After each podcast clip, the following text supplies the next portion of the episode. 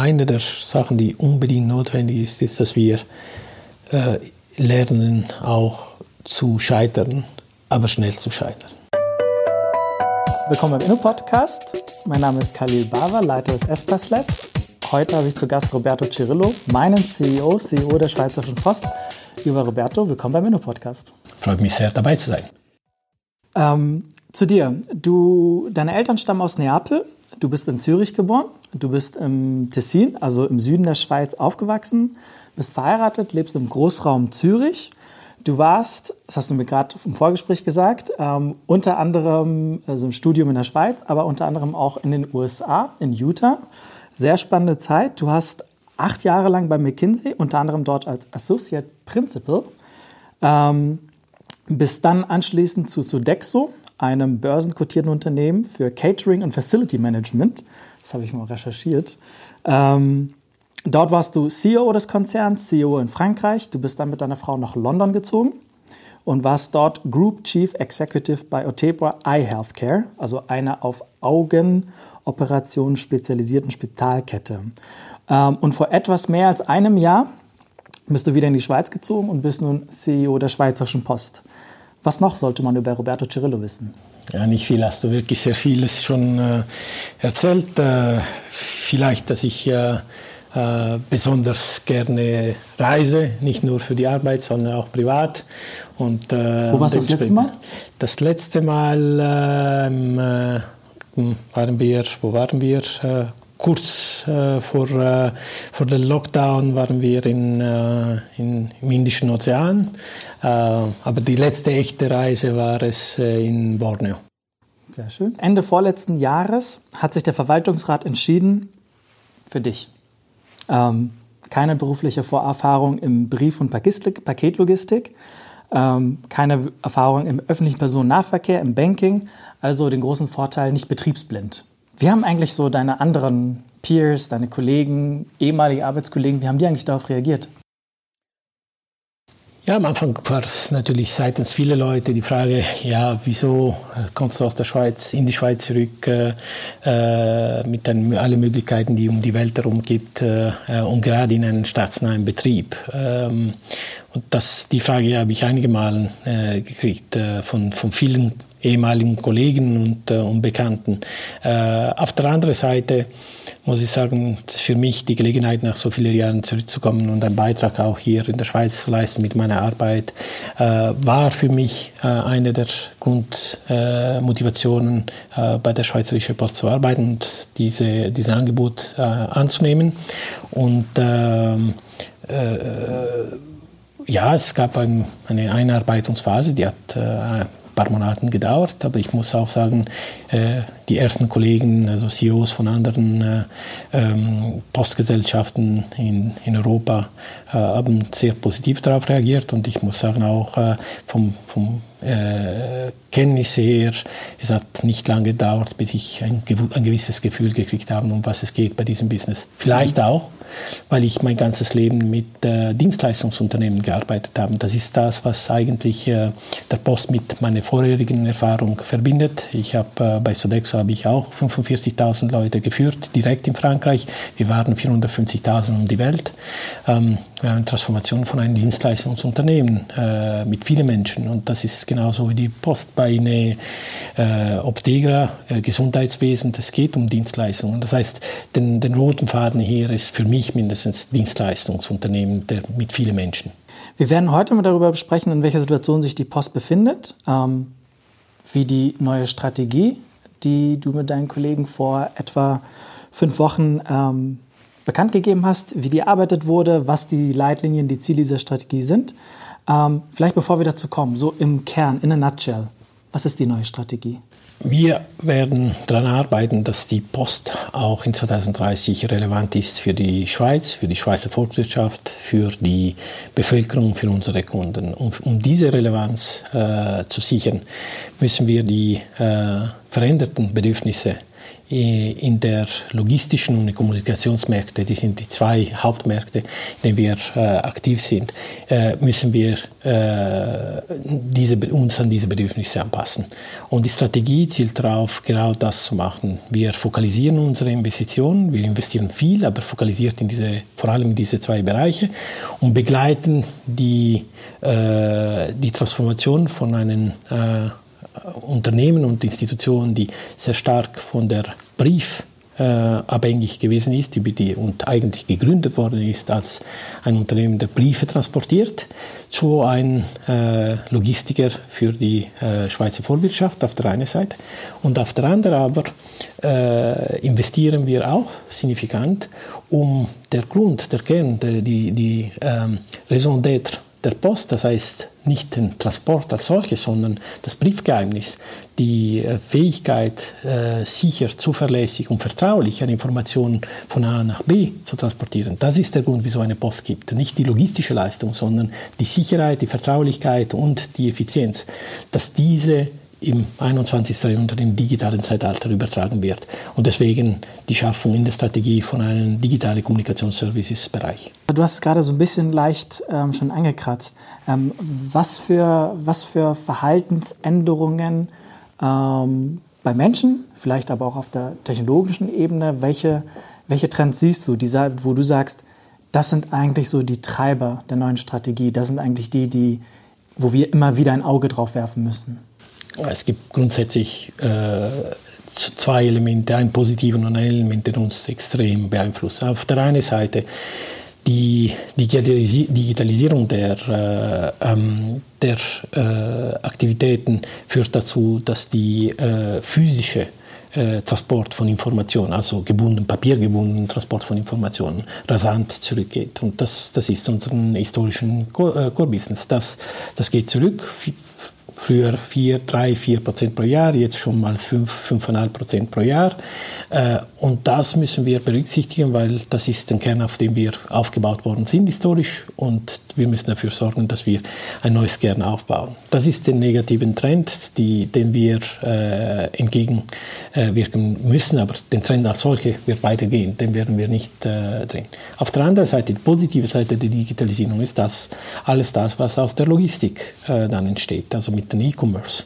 Und dort äh, gibt es einen wahnsinnigen Zunahmen der, äh, der Mengen, die transportiert werden müssen. Es gibt viel mehr Möglichkeiten. Es gibt auch neue Dienstleistungen, die in der letzten Meile entstehen. Ähm, alles das wird durch, durch diese digitale Wirtschaft auch enabled. Und äh, dort sind die großen äh, Opportunitäten für die Post als Logistiker, sich für den 21. Jahrhundert äh, aufzustellen. Also jetzt vereinfacht und sehr verkürzt mit meinen eigenen Worten.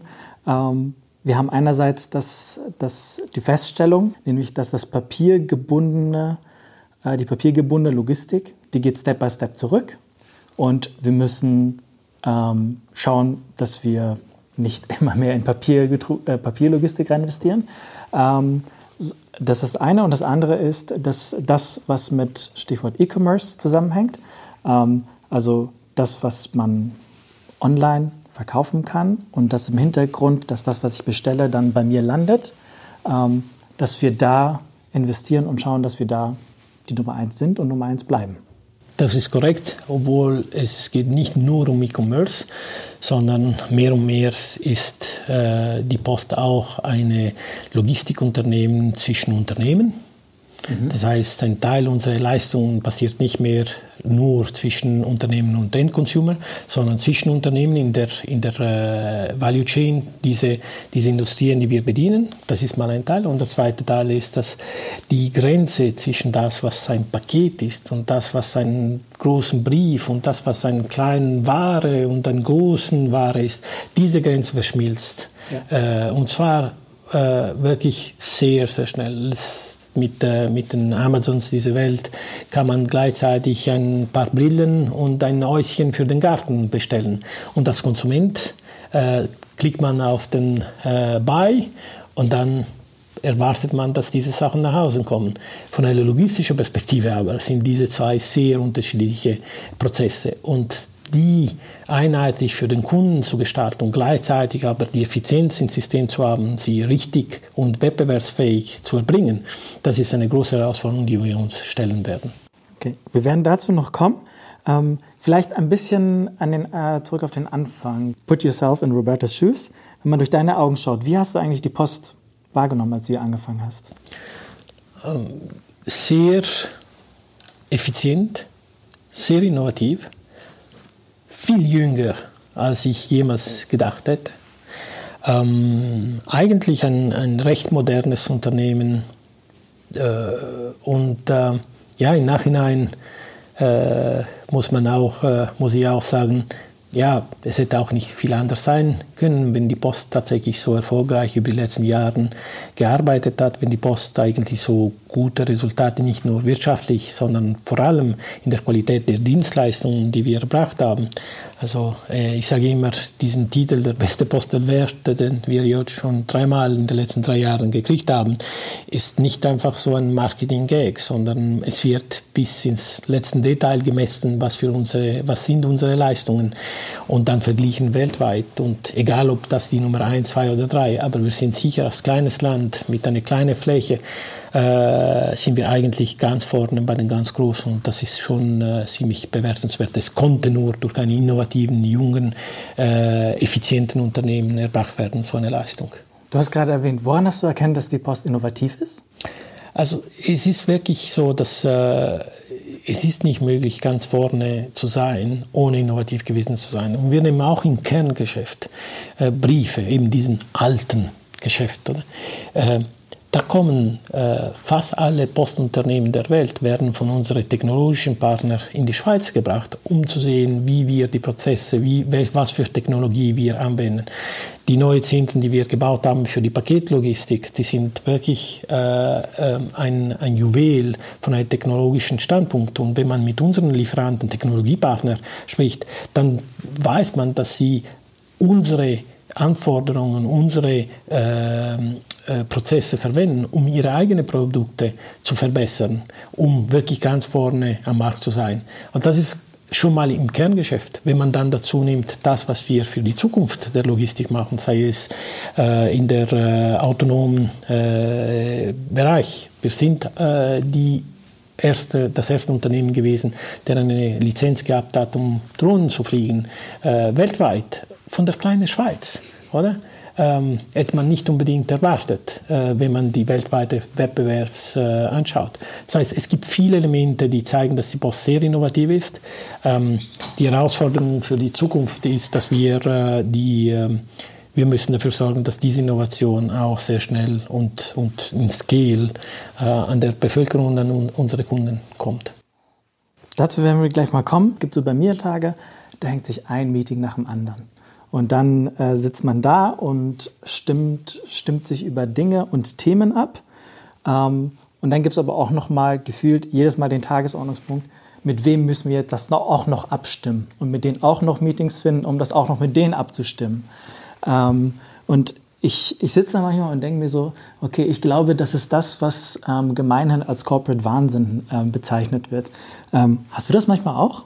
Ah, definitiv. Ähm, und äh das ist eine der ähm, Entwicklungen, die, ähm, die wir jetzt versuchen entgegenzuwirken äh, mit der neuen Strategie, indem wir äh, über die klare Verantwortlichkeiten in bestimmten Bereichen, aber auch viel mehr dann äh, Entscheidungsfreiheit äh, zu, äh, anbieten. Ähm, es, es sind äh, Tage tatsächlich, wo man sich fragt, ja, habe ich was produziert, das wirklich für den Endkunden relevant ist. Äh, aber es gibt auch sehr viele Tage, wo es das ganz klar so ist, wenn man sieht, wie viele Kunden ähm, sehr stark ihre eigenen Aktivitäten auf unsere, ähm, auf unsere Dienstleistungen basieren. Also ja, es gibt alles. Ich weiß nicht, ob ich beruhigt sein soll, dass es bei dir auch ähnlich ist, aber zumindest das ist schon mal ein ehrlicher Einblick. Ähm, wir hatten vor ein paar Wochen, das war tatsächlich in dieser Corona-Lockdown, ähm, da haben Alex Glanzmann, der CFO der Post, und du die finanzielle Situation und den Jahresbericht vom letzten Jahr die Zahlen bekannt gegeben. Jetzt mal in deinen Worten, vielleicht auch vor dem Hintergrund dieser ganzen Corona-Pandemie, Wie schaut denn die finanzielle Situation der Post aus? Die Post ist, ist ein gesundes Unternehmen. Wir haben eine sehr gute Bilanz äh, und äh, wir haben in der jetzigen Situation die Mittel aus eigener Kraft, diese Transformation für die Zukunft zu, äh, zu schaffen. Ähm, aber es ist ganz klar, dass die Herausforderungen, die wir haben, auch sehr groß sind und äh, der Handlungsdruck sehr hoch ist. Das heißt, äh, wir haben immer noch eine gute Ausgangslage. Diese Ausgangslage wird aber nicht so bleiben, wenn wir fünf Jahre warten. Und das heißt, äh, für mich, ähm, es war notwendig, so schnell wie möglich diese Strategie zu entwickeln, sie freigeben zu lassen vom Verwaltungsrat.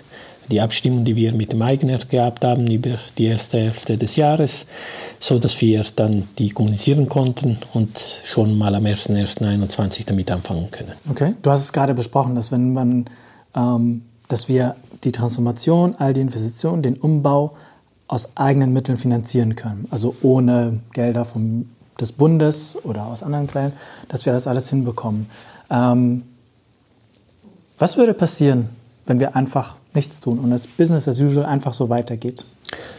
Äh, das ist ein Szenario, in dem wir äh, letzten Sommer auch studiert haben. Äh, es war wichtig zu zeigen, wenn, die, wenn sowohl die Strategie gleich bleibt, wie auch die Rahmenbedingungen zum Beispiel die gesetzlichen Rahmenbedingungen, in denen wir uns bewegen, wie auch die exogenen Faktoren, also die Megatrends, die von uns nicht beeinflusst werden können, wie zum Beispiel eben die, äh, die Digitalisierung, den demografischen Trends und so weiter und so fort. Wenn diese drei Elemente gleich bleiben, was passiert mit der Post. Und dann haben wir zeigen können, durch äh, eine ziemlich vertiefte Arbeit, äh, dass die Post ihre Eigenwirtschaftlichkeit in einem Zeithorizont zwischen 2024 und 2027, also in den nächsten fünf bis zehn Jahren, verlieren würden. Das würde heißen, wir können die Grundversorgung nicht aus eigenen Taschen äh, dann äh, sicherstellen, aber es würde auch heißen, wir könnten auch die Relevanz der Post für die Volkswirtschaft, für das Land auch nicht mehr äh, garantieren. Und das ist ein Szenario, den wir absolut vermeiden wollen und dementsprechend dann die Strategie, die wir entwickelt haben, um wieder in Richtung Wachstum, profitables Wachstum zu gehen. Die neue Strategieperiode, die beginnt ab nächstem Jahr, also 2021 bis 2024. Ähm, du warst ja bei McKinsey und hast ja dort bestimmt eine Reihe von strategischen Projekten begleitet. Ähm, wie fängt man eigentlich an, wenn man so eine Strategie sich erarbeiten möchte? Es sind für mich immer zwei oder drei Komponenten, die, wofür man sorgen muss am Anfang. Einerseits in einem so komplexen äh, Stakeholder-Umfeld. Ähm, es ist ganz wichtig, dass die Faktenlage klar ist. Und die Faktenlage kann enorm groß werden und enorm kompliziert werden. Man muss in der Lage sein, relativ knapp und klar die, die wesentlichen Elemente, die die Entscheidungsfindung dann äh, definieren, so schnell wie möglich auf dem Tisch zu haben. Das ist eine, eine große Arbeit, also faktenbasiert eine strategische Entscheidung zu treffen, äh, muss man zuerst mal die Fakten sicher arbeiten. Ähm, und das war etwas, das wir letztes Jahr gemacht haben. Eine Gesamtschau äh, zu, zu, sich zu verschaffen, um die Faktenlagen, eine gemeinsame Faktenlage für die Entscheidungsfindung. Zweiten Punkt, natürlich muss man die kulturellen Aspekte äh, und die Entwicklung des Unternehmens gut verstanden haben. Ähm, äh, diesen äh, bekannten Spruch, äh, Culture Eats Strategy for Breakfast, ist nicht falsch, im Gegenteil. Ähm, es ist ganz klar, dass Business, äh, Unternehmen sind Menschen. Und, und Menschen sind getrieben von ihren äh, Werten, von ihrer Kultur, äh, viel mehr als nur von Geld oder von strategischen oder rationalen äh, Entscheidungen. Es ist eine Kultur, es ist eine Art, wie man die Sachen macht und die muss berücksichtigt werden. Und um sie zu berücksichtigen, muss man sie verstehen. Und deswegen muss man ziemlich viel Zeit dort verbringen, wo diese Kultur gelebt wird und, in, in, und sie wirklich sich materialisiert. Das habe ich auch gemacht. Wie hast du das gemacht, diese Kultur Ich habe ich hab, ich hab eine, einen großen Teil meines, meiner Zeit äh, da draußen äh, verbracht. Also nicht hier im Hauptsitz der Post, äh, sondern in den äh, Hunderte von äh, Standorten, die wir durch die Schweiz haben, bei Tausenden von Mitarbeitern, die wir draußen haben, bei den, äh, ich habe äh, Townhalls, ich habe äh, organisiert mit, mit Hunderten von Mitarbeitern stundenlang über die, ihre Themen gesprochen da spürt man schon relativ schnell, äh, wie tickt das Unternehmen. Und dann sofort dann auch, die Kunden. Das ist eben der dritte Punkt, der unbedingt notwendig ist. Man muss die Fakten verstehen, man muss die Kultur verstehen und dann drittens muss man natürlich schon verstehen, in welche Richtung die Nachfrage äh, sich bewegt. Wo geht es, wo geht die Reise hin, was will eigentlich unsere Kundschaft, wer ist zuerst mal unsere Kundschaft. Als ich zur Post kam, habe ich gedacht, ja, die Post natürlich, die Bevölkerung sind unsere Kunden, oder? Ähm, ja, die Empfänger unserer Leistung ist die Bevölkerung. Unsere Kunden zum größten Teil, äh, weit über 80 Prozent, 90 Prozent unseres Umsatzes, sind eigentlich die Schweizer Unternehmen. Wir sind ein Kanal für diese Unternehmen, damit sie ihre Kunden erreichen.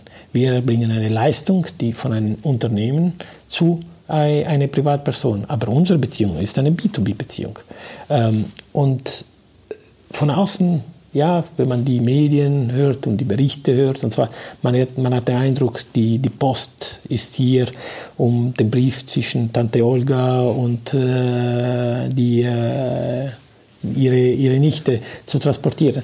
Ja, das ist leider so, dass, dass das die Post vor 30, 40, 50 Jahren war. Ähm, die Post von heute äh, ist nicht die, diese äh, Aktivität, diese stellt vielleicht wenige prozentual unseren Umsatz. Was wir sind, ist, wir sind wirklich ein, ein, äh, ein Wettbewerbsfaktor für die Unternehmen. Wir sind ein Kanal für diese Unternehmen, ihre Kundschaft zu erreichen. Wir sind ein Teil der Wertschöpfungsketten der Schweizer Wirtschaft. Hast du, wenn du, wenn du sagst, ich war ich habe tatsächlich bei Kunden, bei Unternehmen, ähm, die getroffen, mich mit denen unterhalten. Kannst du ein, zwei Beispiele nennen? Was hast du da mitgenommen? Was hast du für dich da gelernt?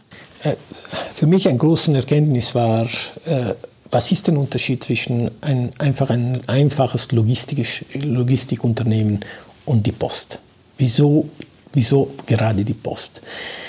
Und diesen allgemeinen äh, Grundsatz der Grundversorgung und äh, äh, des Service Public, was bedeutet das konkret? Und ich habe es wirklich gespürt, äh, vor allem beim, bei Gesprächen mit, mit Unternehmen aus, aus sehr vielen unterschiedlichen äh, Branchen. Ähm, die Fähigkeit für ein kleines Unternehmen, äh, unabhängig von seiner Größe äh, Dienstleistungen zu haben in, in hohe Qualität, unabhängig von der Standort dieses Unternehmens, in hohe Qualität und in guten Preis, keinen Nachteil zu haben gegenüber großen Unternehmen zum Beispiel, äh, die Fähigkeit zu haben, diese Dienstleistungen in eine sehr hohe äh, Qualität überall zu haben. Ich habe Unternehmen getroffen vom Berner Oberland, äh, die ihre Kundschaft aber äh, weit, weit weg haben, zum Beispiel eine, eine Druckerei. Mhm. Und ja, die Möglichkeit für so ein Unternehmen dort vor Ort zu bleiben, ohne die Dienstleistung der Post, wäre signifikant geschmelzt. Ich habe äh, Kunden der, äh, von Postlogistik, also Paketkunden, sogar wenige äh, Dutzende von Kilometern weit weg von Zürich, die mir gesagt haben, wenn, wenn wir die Post nicht hätten, die Dienstleistung der Post mussten wir mit unseren Unternehmen nach Zürich ziehen, weil unsere, alle unsere Kunden sind in Zürich. Wir wären nie in der Lage, eine eigene Supply Chain aufzubauen für, den letzten, für die letzte Meile. Und wir können hier bleiben, das war in Kanton Schaffhausen, äh, wir können hier bleiben nur, weil die Post uns solche Dienstleistungen anbietet, mit so hoher Qualität und vor allem ohne uns einen Nachteil zu geben gegenüber den großen äh, Unternehmen. Das heißt, wir sind ein echter Wettbewerbsvorteil für den kleinen und mittleren und gleichzeitig arbeiten wir sehr effizient mit den großen Kunden. Das, das macht einen großen Unterschied zwischen irgendeinem Logistiker, der sicher aus wirtschaftlichen Gründen äh, sich zweimal überlegen würden, ob sie ein, gleich jemanden bedienen, der ganz oben im Tal ist oder äh, vielleicht ganz speziell eine kleine Volumina hat, als jemand, der ganz, ganz große Volumina als Kunde äh, zu, ähm, vergibt. Mal ganz ketzerisch gefragt, wäre es aber nicht lukrativer zu sagen, die Post zieht sich eher da raus und fokussiert sich auf jene Gebiete und auf jene Unternehmen, die wirklich große Mengen haben? Ja, dann, dann würde die, das ganze Daseinsberechtigung der Post nicht mehr hier sein. Ohne, ohne diese Grundversorgungsauftrag und dieses Service Public, äh, dann sind wir einfach mal ein logistisches Unternehmen wie viele anderen. Natürlich kann man das machen, äh, auch könnte äh, jemand auf die Idee kommen, sowas zu machen, ähm, aber dann ist der gesamte volkswirtschaftliche Wert für die Schweiz viel, viel kleiner. Und da musste man sich fragen, ja, braucht das dann immer noch ein bundesneuen Betrieb zu sein. Also es, gab, es gibt natürlich sehr, sehr viele Konsequenzen, aber ich glaube, das Land hat sich entschieden, ein Modell zu fahren, das sehr interessant ist. Wir sind gleichzeitig von, von der äh, öffentlichen Hand in 100 Prozent in Besitz des Bundes, aber wir haben ein eigenwirtschaftliches Modell, wo wir die, ähm, die Grundversorgung selbst finanzieren müssen und äh, mit Aktivitäten, die frei am Markt sind.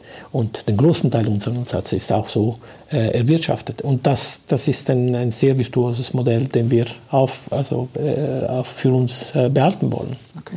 Ähm, du, hast, du hast gerade angesprochen, ähm, dass, das, dass die Strategie dass das auch mit dem Eigner, sprich mit den Vertretern des Bundes, des Staates, ähm, das muss, man, das muss man mit denen auch diskutieren, muss man auch besprechen, damit die sagen, das ist in Ordnung, ähm, Attacke.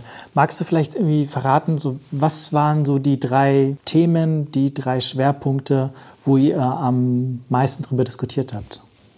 Ich glaube, es ist äh, keine großen, äh, es wird keine großen Überraschung sein, dass die Themen äh, eh einerseits in Bezug auf die, ähm, die Schwerpunkte der, äh, der Investitionen, die wir vorgesehen haben für die nächsten Jahre sind. Das heißt, äh, wir haben angekündigt, wir würden auch eine die Anbindung der Schweiz an benachbarten Nachbarn, äh, Nachbarländer, also Ausland, äh, sicherstellen wollen. Und das steht natürlich schon die Frage im Raum, ja, wie viel und wie weit und nach welchen Kriterien, oder?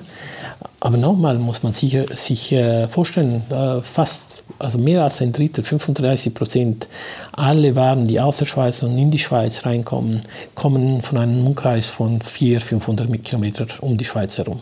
Unsere Wirtschaft hängt signifikant massiv von diesen Kreis um die Schweiz, von diesen Ländern um die Schweiz herum äh, ab. Und die Sicherstellung dieser Flüsse, die, wie wir vorher gesehen haben, von, äh, gesprochen haben, vom E-Commerce und das Ganze äh, und die ganze äh, Value Chains und Produktionsketten äh, für Schweizer Unternehmen signifikant sind, ist ein, ein, eine, eine wichtige äh, Aufgabe, die wir äh, ähm, erfüllen wollen. Also da, dieses Thema wurde gesprochen. Das zweite Thema ist, ist natürlich das Thema der Investitionen in digitalen Kommunikationsservices. Wie stellen wir sicher, dass wir eben diese, diese Überführung des äh, Briefgeheimnisses im digitalen Zeitalter, wie stellen wir sicher, dass das passiert ohne eine äh, Dienstleistung, die von zum Beispiel äh, anderen Bundesländern betrieben schon äh, ähm, äh, angeboten werden, dass das keine Duplikation stattfindet? Oder wie stellen wir sicher, dass wir nicht eine äh, wettbewerbsverzerrende Wirkung haben? Äh, in welche Bereiche genau müssen wir dann investieren? Und wir haben dort in dem Bereich wirklich nur Aktivitäten und Dienstleistungen im Fokus, wo den Wert von diesem Trust, also diese, diese extrem wichtigen, äh, vertrauenswürdigen Transport von Informationen, dass diesen vertrauenswürdigen Wort da wirklich zentral ist und geschätzt ist. Wenn, wir, wenn das nicht der Fall ist, dann würden wir nicht in solche Aktivitäten investieren. Also wir werden sicher nicht in Richtung einfach Telekom gehen oder in, in Richtung äh, Social Media gehen. Das sind nicht die, obwohl alles digitale Kommunikation sind. Wir suchen für uns die Nische, die wirklich mit sehr hochwertigen, trust-based Dienstleistungen äh, zu tun hat. Das waren einige der Themen, die wir mit dem Eigner besprochen haben. Du hattest mal beschrieben, dass mit die, die Art und Weise der Erarbeitung der Strategie, ähm, dass dazu unter anderem auch eine Truppe von jungen Wilden, werden sie zumindest postintern genannt. Ich weiß gar nicht, ob das die offizielle Sprachregelung ist. Äh, aber es war so die, die, die jungen Wilden, also Mitarbeitende aus allen Bereichen, die unter 40 Jahre sind, die einzubinden, ähm, um deren Perspektive zu haben hinsichtlich der neuen Strategie. Ähm, jetzt war es jetzt so, dass, diese, dass diese Mitarbeiter, die wurden seitens der Geschäftsleitung, die wurden benannt, gesagt, so hier Roberto, das, ist, das sind meine Menschen, die ich in deine Truppe schicke. Ähm, erste Frage, warum brauchte es die? Und B, ähm, warum hast du es nicht geöffnet? Zu sagen, hier ist eine Ausschreibung, dürfen sich alle bewerben. Gut, also ähm, erste Fragen, äh, wir hatten bestimmte, einen bestimmten Zeitraum, wir hatten eine bestimmte Ambition, bis wann wir was machen wollen. Und äh, wir haben einen Prozess aufgesetzt, der uns erlaubt, so also eine, so einen ambitionierten Zeitplan auch aufrechtzuerhalten. Das heißt, bis Dezember vor dem Verwaltungsrat eine Genehmigung zu kriegen. Wir hatten eigentlich vier, fünf Monate zur Verfügung, nicht eine lange Zeit. Und meine Absicht war eigentlich nicht junge Wilden zu haben, sondern äh, ganz konkret ähm, äh, Kollegen und Kolleginnen, die genug Erfahrung in der Post hatten, äh, dass sie relevante Aussagen konnten, äh, machen konnten über, über die Aktivität und die Realität der Post. Also ich habe gesagt, es muss mindestens vier, fünf, sechs Jahre Erfahrung im Unternehmen sein, aber gleichzeitig müssen sie zehn oder zwanzig Jahre vor sich haben, weil wir werden eine Strategie bilden, die mindestens für die nächsten 10, 15 Jahre einen Impact haben will. Und ich will, dass diese Kollegen wirklich daran denken, ich bilde etwas für die Zukunft, ich bilde für die Zukunft. Das ist meine Zukunft, aber es ist auch die Zukunft der, der jüngeren Generation in der Schweiz. Und diesen Horizont von 10, 20 Jahren vor sich zu haben, ein ganz klar zu haben, nicht einfach so, vielleicht komme ich zu pensionieren zu dem Zeitpunkt, sondern ich bin voll in meiner Verantwortung mit dieser Strategie noch in 10 Jahren. Ich werde Teil davon sein, der, der das entwickelt hat. Das war eine, eine, eine Schlüsselentscheidung äh, und sie sind nicht einfach dabei gewesen. Sie sind diejenigen, die das tatsächlich entwickelt haben. Also es waren diese Truppe von 40, die das gemacht hat. Jetzt ähm, Wieso eben nicht äh, dann öffnen? Äh, ich glaube, es ist auch wichtig, dass eben der Prozess relativ zügig gehen musste einerseits und auf der anderen Seite, es ist schlussendlich Verantwortung des Verwaltungsrates und der Konzernleitung, diese Strategie zu, ähm, äh, ähm, zu entwickeln und dann zu Hand des Eigners äh, zu, äh, zu präsentieren. Und ähm, und wir hatten es so geplant, dass, und auch haben wir so gelebt, dass nach der Freigabe durch, den, durch die Konzernleitung, Entschuldigung, durch den Verwaltungsrat. Ab Januar haben wir dann die, äh, die, die bestehende Strukturen Governance, das heißt die, äh, auch die Top 100 und die Geschäftsleitenden verschiedenen Bereiche haben wir involviert für die nächste Stufe der Erarbeitung. Das heißt, es ging mehr darum, dass wir eine, eine Ambition und eine Vision entwickeln bis in Dezember, die genug weit in die Zukunft schaut, dass es ähm, genug strukturell anders ist als das, was wir heute machen, um sicherzustellen, dass wir dann wirklich ein Modell haben, der in zehn Jahren noch äh, gut funktioniert. Du hattest, du hattest schon einleitend gesagt, dass die Unternehmenskultur, dass die maßgeblich dafür sein wird, ob wir eigentlich diese Transformation schaffen. Und ähm, ich habe vorhin irgendwie diesen, dieses Beispiel mit dem Corporate Wahnsinn gebracht. Ähm, was, wär, was wäre eigentlich dein Wunsch? Wie sollte das künftig laufen? Brauchen wir immer noch Meetings, um abzustimmen, mit wem wir uns noch abstimmen müssen? Ähm, ein großes Unternehmen äh, oder eine große Organisation wird immer in irgendeiner Form sowas äh, gebrauchen. Ähm, die Frage ist nur, wie viel davon äh, zuerst äh, und, und dann auch wofür. Und das heißt, wir müssen sicherstellen, dass wir die Einheiten, die wir haben, agiler werden, dass diese Einheiten auch vielleicht in ihrer Verantwortung, in ihrem Wirkungsfeld auch äh, freier sind als das, was sie vielleicht heute sind. Das ist mal das eine, das heißt kleineren Einheiten. Und ich möchte auf dem zurückkommen in einem Moment. Und auf der anderen Seite sicherstellen, dass es wirklich nur das koordiniert wird, wo es wirklich eine Koordination braucht. Und, ähm, und was das erste angeht, ist, wir, wir führen jetzt die zwei Bereiche Postmail und Postlogistik, also die, die Briefe und die Pakete zusammen. Aber wir führen sie nicht zusammen, indem wir eine große äh, graue Suppe daraus machen, sondern wir stellen diese Aktivitäten zusammen, um sie neu aufzustellen in sechs Business Units. Äh, und das heißt, wir nehmen den ganzen Aktivität und schneiden es eigentlich in kleineren Einheiten, nicht in großen, äh, und geben den verantwortlichen Teams für diese äh, Business Units dann mehr Freiheit und volle Verantwortung über die PNLs. Ganz konkret, was, was dürfen wir beispielsweise künftig, was dürfen Sie beispielsweise künftig machen, was Sie heute nicht machen können? Also zuerst mal die Strukturen und die Art und Weise, wie wir die Märkte alloziert haben, ist, ist viel klarer. Anstatt, und das heißt, wir, wir haben ganz klar gesagt, wer, sie, wer, wer wird sich mit der ganzen und Mail und E-Commerce im Inland kümmern wird und dass wir eine einheitliche äh, Führung geben. Wer wird dasselbe für das Ausland machen? Wer wird über die gute Logistik arbeiten?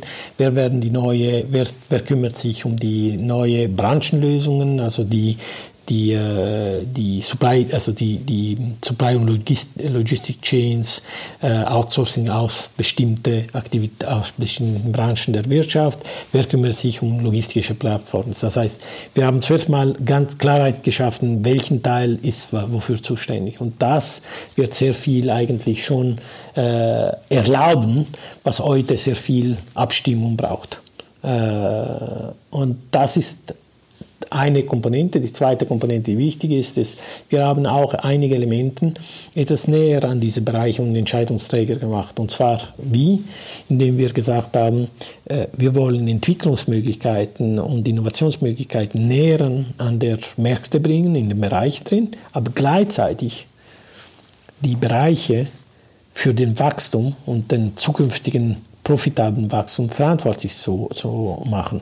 Das heißt, wir haben nicht auf der einen Seite nur die Idee, jetzt suchen wir nach was Neues und dann auf der anderen Seite Bereiche, die sich darum kümmern, EBIT zu produzieren und so, so viel wie möglich davon. Das heißt, die sind eher kostengetrieben und effizienzgetrieben, sondern wir haben jetzt Bereiche, die haben eine, die werden eine Wachstums- äh, Ziel haben und profitables Wachstumsziel haben. Und Wachstum in unsere Bereiche wird nur dadurch äh, geschaffen, wenn wir eigentlich innovative Lösungen am Markt bringen. Sie werden ein mittel- und längerfristige Wachstumsziele haben.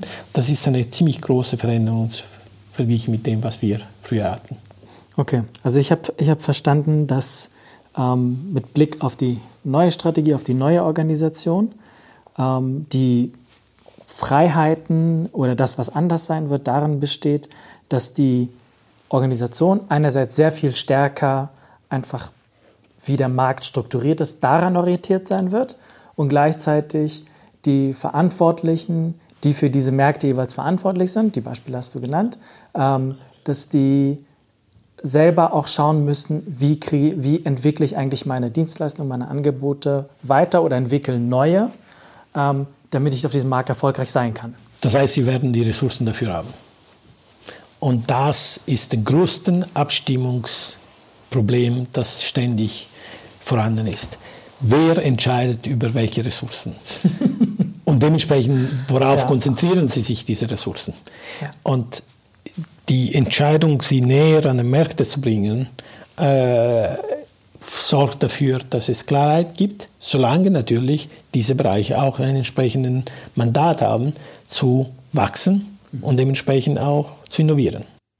Hypothese, du wirst feststellen, dass das, dass diese Organisation, dieser, ja doch, diese Organisation, dass die funktioniert, wenn die entsprechenden Zielvorgaben hinsichtlich Umsatz, ähm, wenn die erreicht werden. Richtig? Äh, äh, meine, meine Hypothese ist, dass diese, diese Organisation funktionieren wird, wenn wir die kulturellen Voraussetzungen schaffen und die, das Verständnis schaffen, was, was wir gemeinsam müssen wir erreichen. Äh, die, den Wachstumsmindset, hungrig nach Wachstum, nach, äh, nach Möglichkeiten, die, die, die Bedürfnisse des Marktes zu erfüllen oder besser noch zu antizipieren und Nachfrage zu schaffen durch bessere Lösungen, effizientere Lösungen, innovativere Lösungen, ist eigentlich die Voraussetzung, damit wir erfolgreich sind.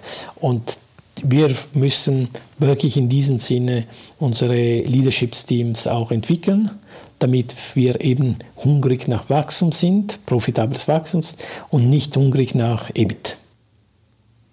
Hungrig nach Wachstum, nicht hungrig nach EBIT. Profitables Wachstum. Wir, EBIT muss eine Konsequenz sein, ja.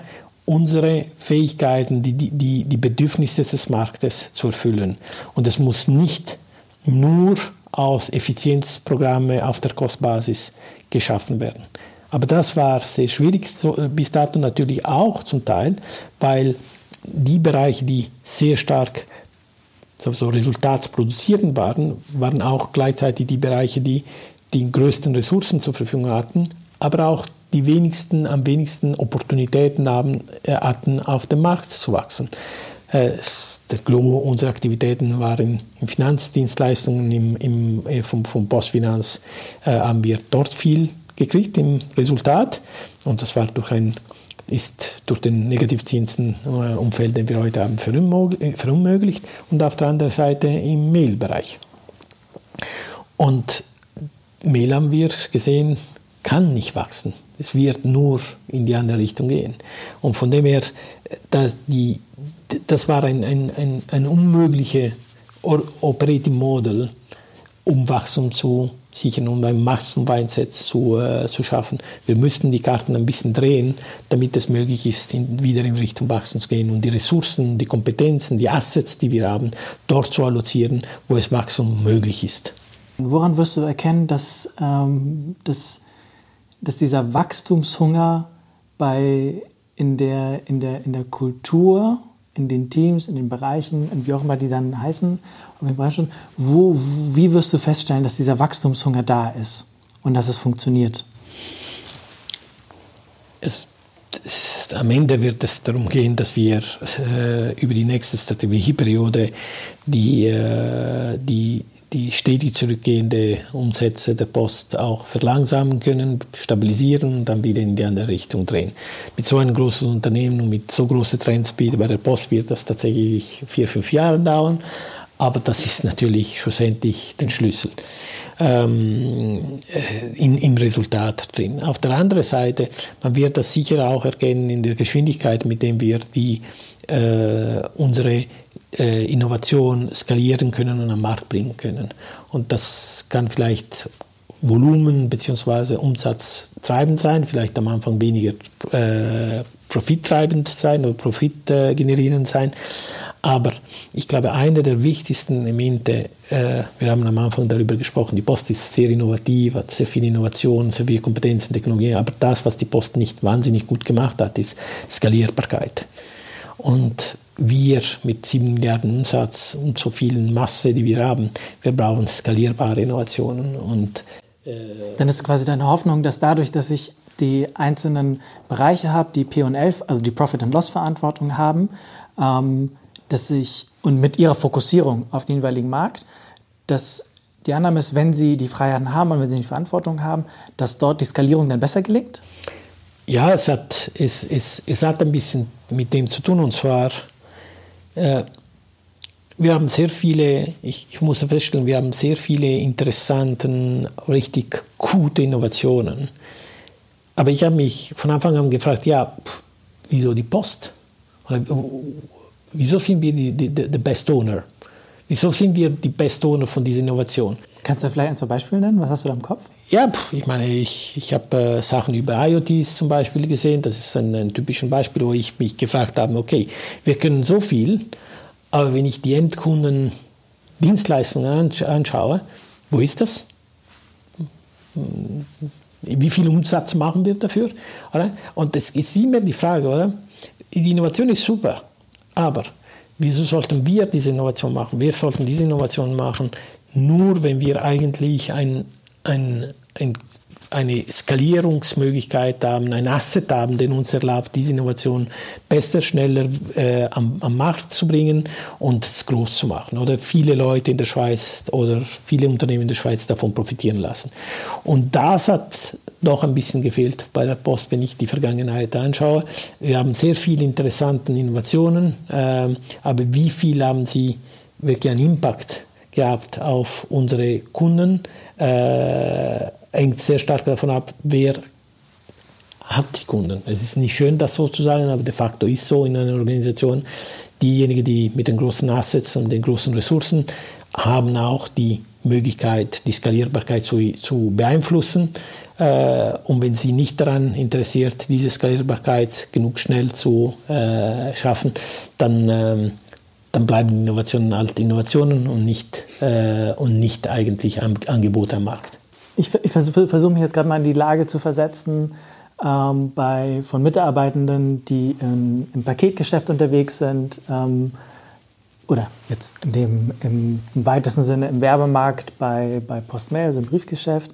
Manchmal habe ich den Eindruck, dass die von dem Daily Business, also vom Alltag, dass ich schaue, dass ich neue Kunden gewinne, die Kunden, die ich habe, dass ich die betreue, dass das schon so viel Aufmerksamkeit, Energie und Zeit beansprucht, dass ich manchmal auch einfach nicht in der Lage bin, auch kein, nicht, nicht wirklich die Ruhe und die Muße dafür habe, ähm, vielleicht auch nicht die Geduld unbedingt dafür habe, ähm, in, in neuen Angeboten, neuen Innovationen im weitesten Sinne, die Zeit zu lassen, damit sie ausreifen, um dann vielleicht skalierbar zu werden. Ja, vielleicht. Also ich sage nicht, dass das äh, die, die Lösung für alle unsere Herausforderung ist, aber der Trade-off äh, ist zwischen einer Innovation, die äh, vielleicht eher eben zentral und unabhängig gesteuert wird, äh, dafür aber dann die, äh, den Weg in, äh, im, am Markt sehr, viel, etwas langsamer findet, oder eine Innovation, die äh, etwas dezentraler ist, näher an den Ressourcen und an den Kunden, äh, aber vielleicht dann äh, eine bisschen mehr Zeit braucht, um reifer zu werden. Also das, das, ist, das ist halt die, äh, den Trade-off, den man äh, probieren muss. Und äh, so wie wir es jetzt in der Strategie vorgesehen haben, es ist nicht so, dass plötzlich diese Innovation auf dem Niveau äh, gesucht wird der einzelnen ähm, Zusteller oder der einzelnen äh, Aktivitäten lokal, aber, äh, aber auf Niveau der, der Bereich, der neuen Bereiche, also ähm, Logistik-Service-Bereich, Kommunikationsservice-Bereich, äh, Mobilität, das heißt äh, eigentlich in relativ großen und hoch angesiedelt. Also der Unterschied ist praktisch fast nur zwischen, ob das auf Konzernebene stattfinden muss oder muss es auf in den Märkten, in den großen Märkten, wo wir entschieden haben zu investieren. Und die Entscheidung hast du getroffen, die soll in den Märkten stattfinden? Die soll etwas mehr in den Märkten stattfinden, mit einigen Ausnahmen. Äh, ich glaube, es ist ganz wichtig, dass von einer Methodik und einer Kompetenzstandpunkt, dass wir weiterhin auf, auf Konzernebene das, äh, das führen, also Unternehmensentwicklungsaktivitäten äh, auf dem Niveau machen.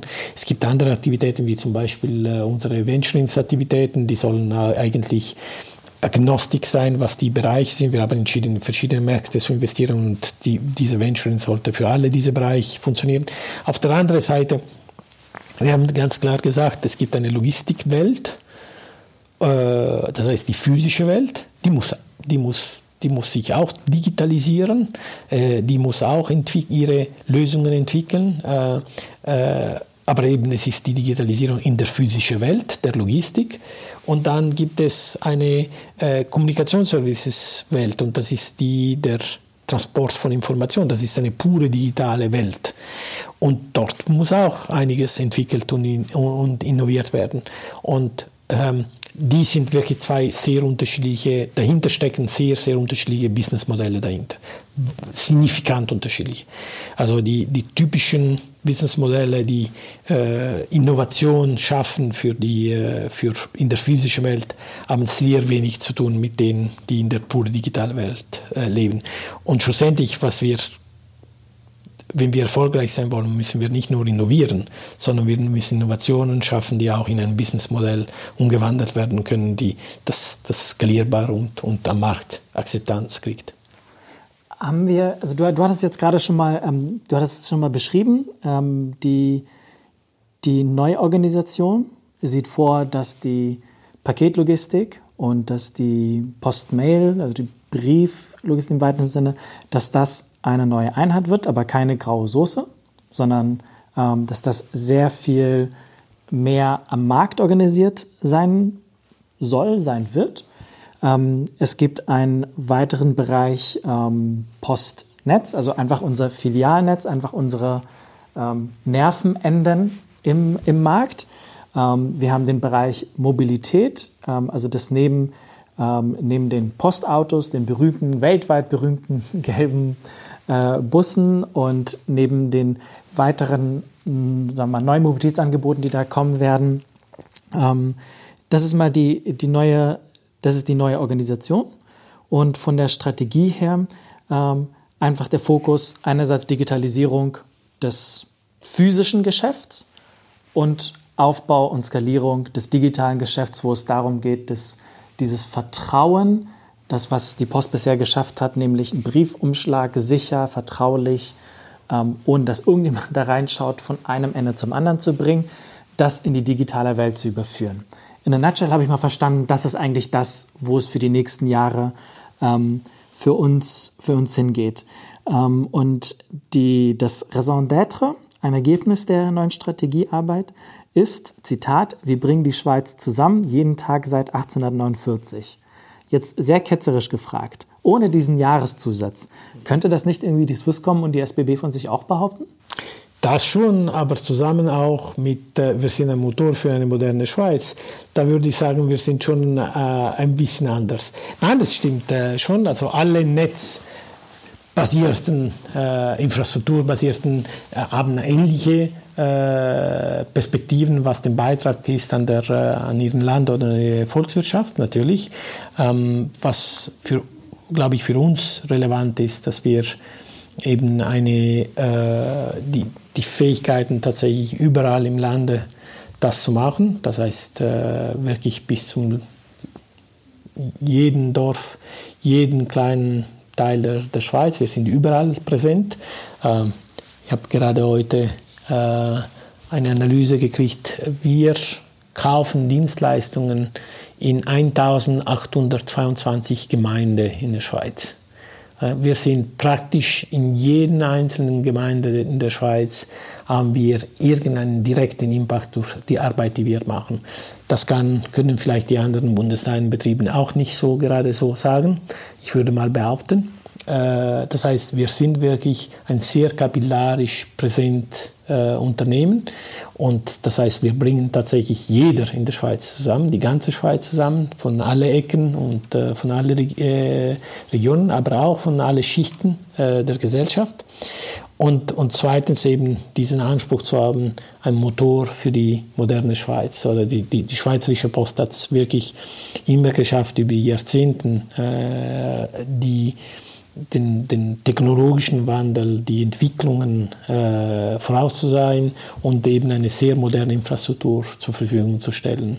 Und das weiter das weiter äh, für die Schweiz des 21. Jahrhunderts, das ist unser Anspruch.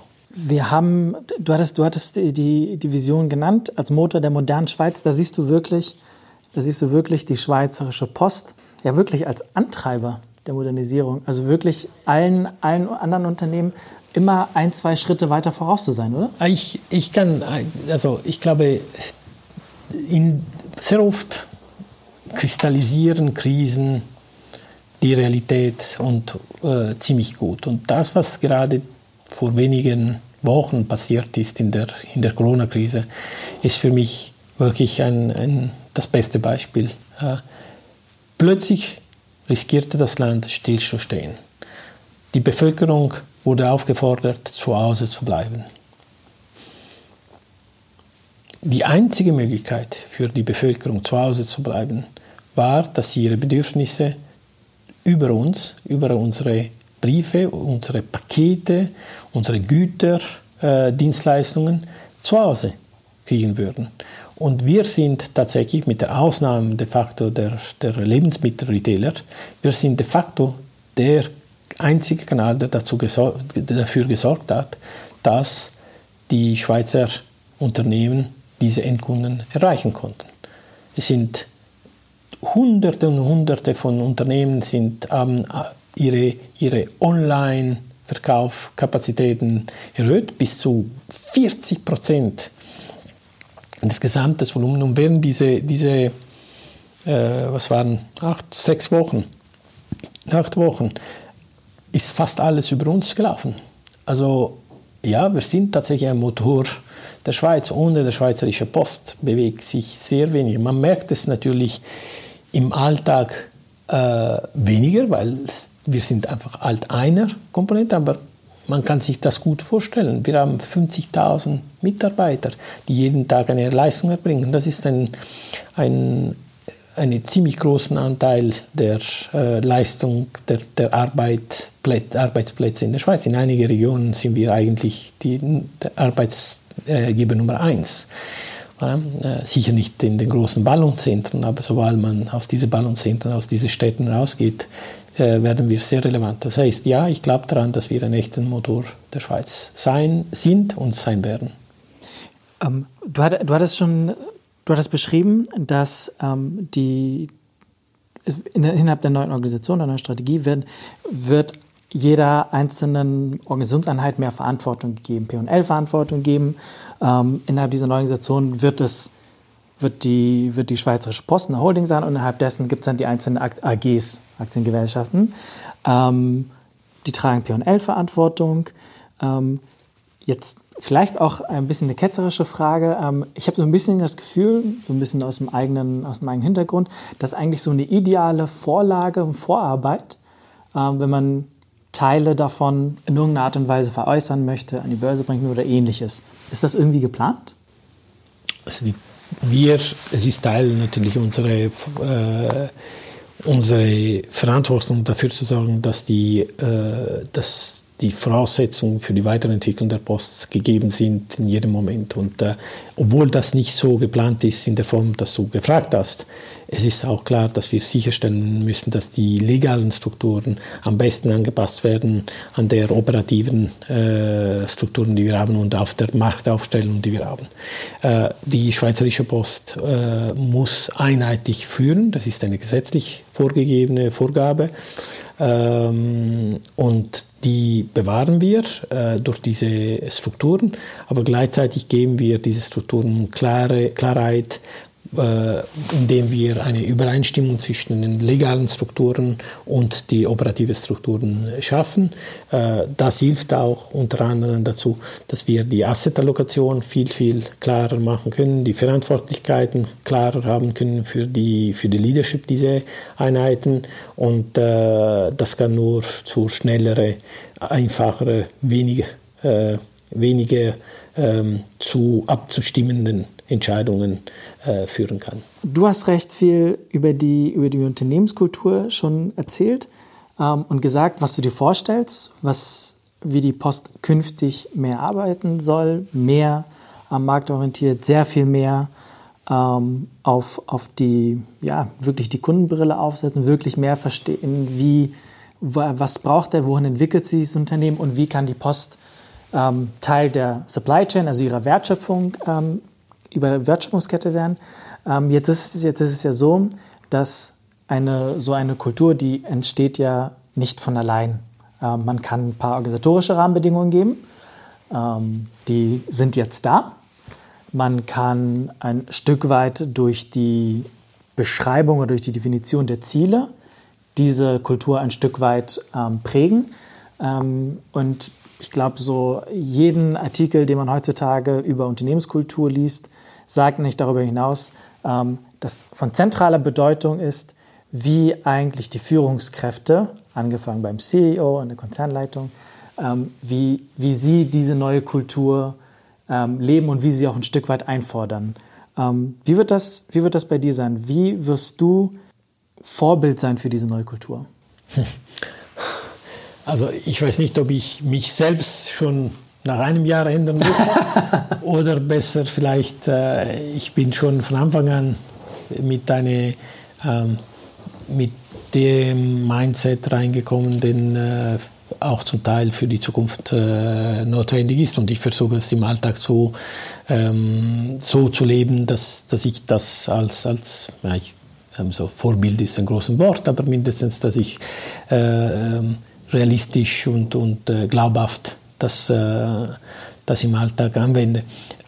Für mich ist es ganz klar äh, die Transparenz, äh, die Offenheit, die Fähigkeit, sich die, ähm, die Fakten, aber auch den Kritiken und andere Perspektiven zu stellen, ähm, sind unter anderem sehr, sehr wichtigen Faktoren, damit wir diese Kultur entwickeln können.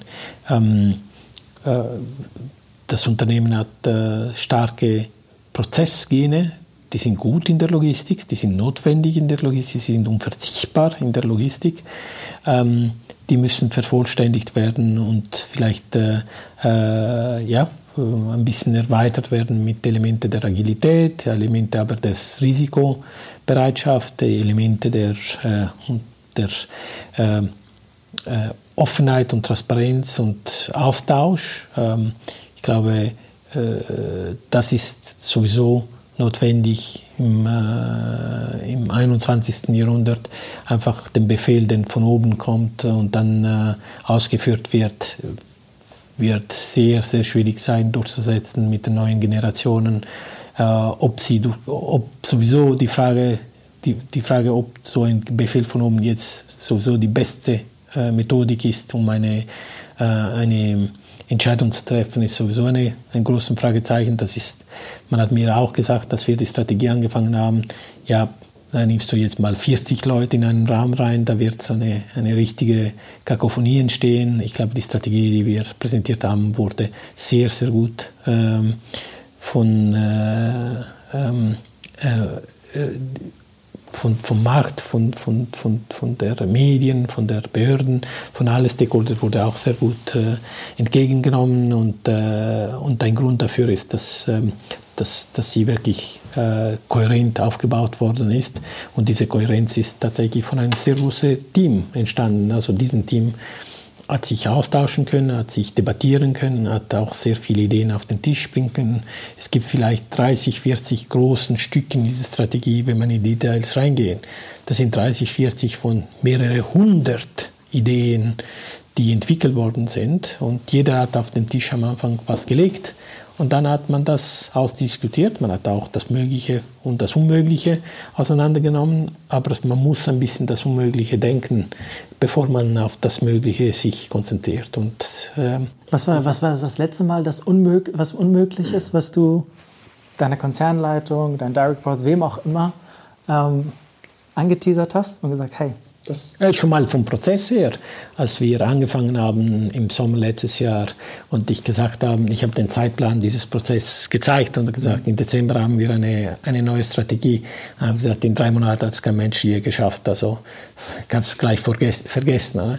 Und, äh, und, und schon mal vom Prozess her sich anders vorzustellen, wie man etwas konstruieren kann, der nicht rein, äh, rein sequenziell funktioniert, sondern das aus der kollaborativen äh, Arbeit mit Sprints gearbeitet nicht einfach mal äh, mit Abstimmungen, die sequenziell stattfinden. Viele, viele Elemente waren schon äh, von Anfang an drin, die anders waren vielleicht als das, was die Post in der Vergangenheit erlebt hat. Vielleicht nochmal konkret mit die Frage. Du hast gesagt, dass wir ein Stück weit mehr Mut brauchen, mehr Freude zum Risiko, ein Stück weit ähm, mehr, auch mehr Freiheiten den anderen geben müssen.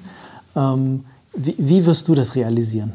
Jetzt für dich in deinem eigenen Alltag. Wie wirst du es schaffen, dass die Leute in der Umgebung ähm, das auch wirklich machen? Ja, es mag, es mag vielleicht äh, counterintuitiv sein, aber eine der Sachen, die unbedingt notwendig ist, ist, dass wir äh, lernen, auch zu scheitern, aber schnell zu scheitern. Und dass wir in der Lage sind, Unternehmensentwicklung, äh, Unternehmensentscheidungen zu trennen von so personalen, personellen Entscheidungen. Das ist ganz, ganz wichtig. Äh, es wird sehr oft ich habe den Eindruck, dass, dass sehr oft die Leute äh, dasselbe machen mit, die, die Idee hat nicht funktioniert, also die Person ist nicht gut. Sie, hat, sie ist gescheitert. Und das ist eigentlich nicht so. Man muss sehr viele Ideen auch testen und schnell probieren, ob sie funktionieren und dann sie auch aus dem rauswerfen, wenn sie nicht gut sind. Äh, das heißt bei weitem nicht, dass jemand nicht gut ist. Das heißt nur, dass diese Idee nicht gut war. Und diesen ein bisschen mehr Mut zu haben, diese zwei Sachen zu trennen, dafür den Leuten zu ermutigen, mehr zu probieren, schneller, aber auch ambitiöser die Sachen zu streichen und zu sagen, nein, das geht nicht, das funktioniert nicht, wir waren falsch, falsche, in, falschen äh, Hypothesen oder vielleicht falschen Timing, per import. Wichtig ist, es hat nicht funktioniert in der, in der Zeit, die wir uns gegeben haben. Jetzt hören wir das auf und machen was, was anderes. Es ist schon sehr wichtig. Und in den Genen, das ist wirklich eine sehr nah an der Kultur und Kulturentwicklung. Natürlich in einer äh, operativen Umgebung, wo die äh, Verlässlichkeit der Prozesse enorm wichtig ist, kann man sich sowas nicht erlauben. Man kann nicht testen und dann fehlen. Oder? Und das ist ein Teil der Kultur, den wir in der Ausführung behalten müssen, in der Fähigkeit, in Dienstleistungen, die wir am Markt haben, zu behalten, aber gleichzeitig dort, wo es um Entwicklung geht und äh, Markt geht und weiter neue Produkte, neue Dienstleistungen geht, dort dagegen muss diese, äh, diese Einstellung, diese Kultur so schnell wie möglich reinkommen. Ich würde mit einem Blick auf die Zeit versuchen, die Abschlusskurve zu bekommen. Ähm, drei schnelle Fragen ähm, zum Abschluss. Erstens, warum sollte ich mich, vielleicht der heute noch nicht bei der Post arbeitet, aber warum sollte ich mich für die Post als Arbeitgeberin entscheiden? Die Post äh, ist äh, sehr innovativ und jung. Äh, wenn man uns besucht, wird man unglaubliche Kompetenzen, Fähigkeiten, sehr motivierte Teams treffen, die auch die Mittel haben, sehr interessante Projekte zu entwickeln. Und das ist mal eine. Aber das Zweite, was ich noch wichtiger finde, ist, dass man kann einen echten Beitrag leisten für unsere, für unsere Volkswirtschaft, für unsere Wirtschaft. Man kann tatsächlich einen Unterschied machen. Und äh, da finde ich äh, die Kombination zwischen Innovationsfähigkeit, äh, Relevanz für die Bevölkerung und äh, Beitrag zur äh, Schweiz, das ist eine schöne Kombination. Zweite Frage, das ESPAS Lab, so wie es heute in dem heutigen Setting ist, und die Innovationspart, das wandert organisatorisch neu in den Stab zu dir. Es gibt einen zentralen Stab ähm, im Bereich der Unternehmensentwicklung zusammen mit der Strategie, mit Corporate Social Responsibility zusammen. Ähm, mal Blick auf die Innovation, auf das ESPAS Lab, auf mich. Was erwartest du eigentlich von uns? Ja, dass, äh, dass wir weiterhin die Fähigkeit haben, äh, die Methodik, die Innovationen, die wir soweit aus in der jetzigen Konfiguration gemacht haben, dass wir weiterhin das äh, in, in der ganzen Unternehmen reinbringen, aber, aber gleichzeitig, dass wir viel, viel näher an den Markt kommen, dass wir vielleicht schaffen, äh, die Ideen groß zu ziehen oder zu enablen, die aus den Bereichen rauskommen. Nicht anders als das, was wir jetzt gemacht haben, vielleicht etwas gezielter, aber de facto äh, diesen Teil haben wir tatsächlich auf Niveau des, des Konzerns hochgezogen äh, und dort behalten, weil wir der Meinung sind, dass das für alle äh, relevant ist und dementsprechend und es hat sehr viel Kompetenzen und Methodik auch drin, die, äh, die unabhängig ist vom Markt äh, und dementsprechend die Rolle darf weiterhin so äh, gelebt werden, wie sie bis jetzt äh, gelebt worden ist. Cool, dann freue ich mich drauf. Ähm, ab zum Abschluss. Wir haben am Espas Lab Eingang eine Fläche für dich reserviert. Welches Zitat darf dort von dir stehen? Wir sind und wir werden weiterhin ein Motor für eine moderne Schweiz sein. Wir sind und werden weiterhin ein Motor für die moderne Schweiz sein. Roberto Cirillo, vielen Dank. Danke dir.